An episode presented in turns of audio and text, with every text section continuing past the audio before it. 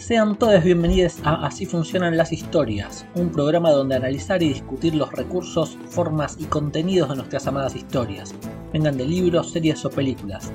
Yo soy Fede, apodado por azar como el esgrimista de la palabra, y los invito a que hoy hablemos de un tema que, lamentablemente, surge de nuevo cada unos pocos meses. ¿Qué hago cuando el autor que me gusta es un asco? Seguramente ya tienen ejemplos en mente, pero ¿qué hacemos con Rowling escribiendo monstruosidades sobre la comunidad trans? Con Orson Scott Card poniendo plata en organizaciones y campañas anti-LGBTIQA, o con el ya antiguo pero siempre presente racismo de Lovecraft. Y podríamos seguir la lista, con gente también de otras artes como Polanski, Kevin Spacey, Johnny Depp, Woody Allen, Harry Weinstein, Michael Jackson, John Lennon, Picasso, Caravaggio, incluso Wagner, por mencionar algunos. Ante estos casos, en los que descubrimos algo horrible sobre un artista que queremos, más bien que tiene obras que queremos, suelen surgir dos cuestiones como si fueran un sinónimo. La muerte del autor y separar la obra del artista. Pero, ¿qué quieren decir esas dos cosas que tanto escuchamos? Y más importante aún, ¿cómo nos ayudan cada vez que Rowling tuitea y nos rompe el corazón? Empecemos con la muerte del autor uno de los argumentos por excelencia que surgen cuando se plantean estas preguntas. Y, tengo que reconocerlo, que me molesta bastante cuando lo escucho. No porque esté de acuerdo o no, ya llegaremos a eso y a mis argumentos al respecto, sino porque la muerte del autor no trata de esto. ¿De qué trata, entonces? Pongámonos en contexto. Todo empieza con Roland Barthes, un francés que fue teórico literario, ensayista, filósofo, crítico y otras cosas. Él nació en 1915, un año después de empezar la Primera Guerra Mundial y cuando Einstein estaba publicando su teoría general de la relatividad.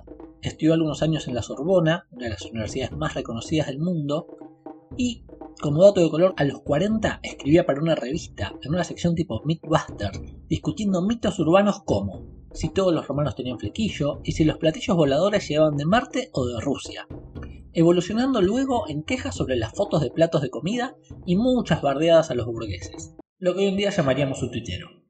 Pero volvamos al plano más serio. Bartes dio clases en varias universidades y también dio charlas en Harvard, Tokio, Chile y México, por mencionar algunos lugares. Escribió sobre semiología y estructuralismo, siendo bastante reconocido por sus posturas poco convencionales. Cuando ya andaba por los 55 años, a finales de la década del 60, en plena Guerra Fría y poco antes de la llegada del hombre a la luna, con los Beatles sonando de fondo, Bartes escribe La muerte del autor. La muerte del autor es, como casi siempre, un fruto de su época. En sí es una respuesta al positivismo, una corriente que buscaba analizar las cosas de un modo científico y, dentro de la literatura, ponía todo el foco en el autor, como propietario de sus ideas y fuente de significado del texto. Básicamente decían que, entendiendo al autor y su vida, podía entenderse el verdadero significado de la obra. Bartas rechaza esta idea por completo, llegando a decir que se pone al autor en el lugar de un dios, a esto se refiere cuando habla de la muerte del autor. Un texto que son tan solo 5 páginas en PDF, si bien un poco complicadas de leer. En su ensayo, Bartes dice que, al atar el texto a un autor, se le está poniendo un límite a ese texto, una única lectura posible. Y él lo que plantea es que un texto tiene múltiples lecturas, que pueden ser leído de distintas formas por cada persona, haciendo que cada texto pueda ser un mundo de significados y que cada lector llegue a su interpretación, a su sentido.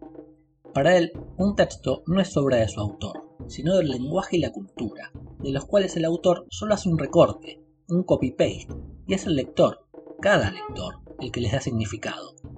Él continúa una idea que hasta cierto punto ya habían plasmado algunos autores, menciona directamente al movimiento del surrealismo, a Mallarmé, Valery y Proust, que seguro estoy pronunciando mal, e incluso de alguna forma ya lo había dicho la nueva crítica, que sacaba al autor del centro, si bien ponía en su lugar a la academia o los críticos literarios y no al lector. Un tiempo después, Barthes llega al punto de decir que, incluso un texto que sigue una línea temporal es demasiado restrictivo, y algunos años más tarde intenta crear un método de escritura totalmente neutral, que no impusiera ningún significado al lector. Un poco exagerado por su parte, posiblemente, pero su idea queda clara. La muerte del autor implica que es el lector el que crea significados a la obra, sin importar cuál fue la intención del autor. Como mucho, podríamos decir que la intención del autor es tan solo un sentido más. Vayamos a algunos ejemplos prácticos. Para Bartes, cuando leemos El Señor de los Anillos, que Tolkien haya ido a la Primera Guerra Mundial no nos obliga a interpretarlo como una alegoría de esa guerra. Ni hablar de que el hecho de que Tolkien lo niegue tampoco tiene que influenciarnos, no es nuestra interpretación. Del mismo modo, las posturas retrógradas e hiperconservadoras de Orson Scott Card no tienen por qué cambiar lo que interpretemos del mensaje de apertura y aceptación que puede darnos el juego de Ender y sus continuaciones. Entonces, la muerte del autor no habla de qué hacer con las obras de los autores que nos caen mal. Veamos ahora la otra parte. ¿Debemos separar a la obra del artista? Es una pregunta válida y pregunta que se está haciendo mucha gente. No es un planteo nuevo, pero sino que está en auge. Para ilustrarlo, al investigar para este programa no estaba seguro de cómo se referían a separar la obra del artista en inglés. Todo lo que tuve que googlear fue Rowling, Woody Allen, Artist y los cuatro primeros resultados ya hablaban de Separating Art from Artist, o sea, ya hablaban de esto directamente. El problema con este término, y por lo que creo que muchas veces se lo mezcla con la muerte del autor, es porque Bartes y la nueva crítica hablaban de esta separación, pero refiriéndose a otra cosa. Ya apuntaban a la interpretación de la obra y a no analizarla en función de su autor.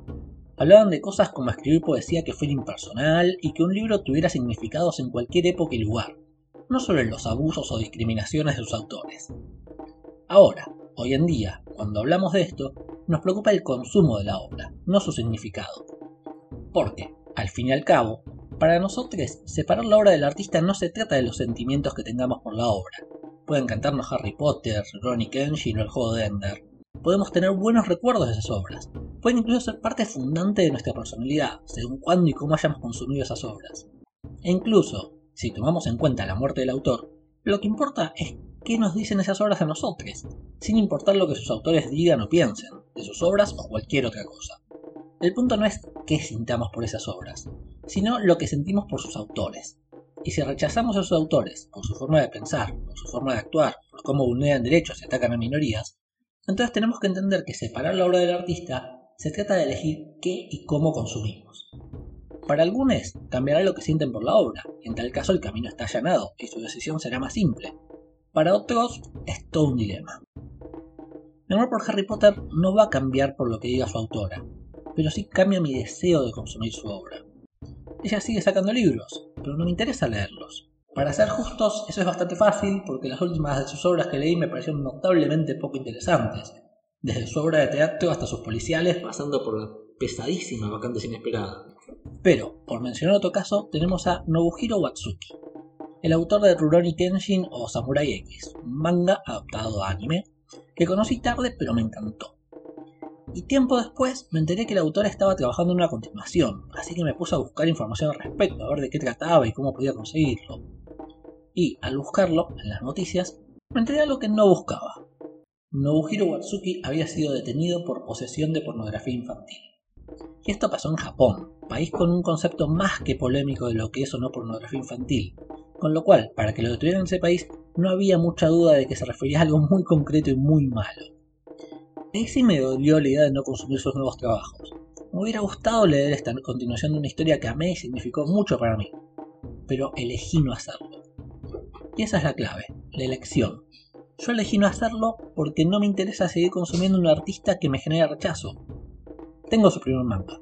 Todavía me planteo si quiero seguir teniéndolo o no, si lo releería o no.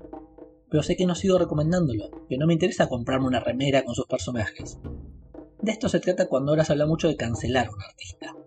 Cancelarlo no es hacer que su obra deje de existir o que vayamos a tirarle piedras a la casa, aunque haya quienes lo entienden así, sino no consumirlo, no darle visibilidad y, en cambio, señalar los aspectos problemáticos que pueda tener.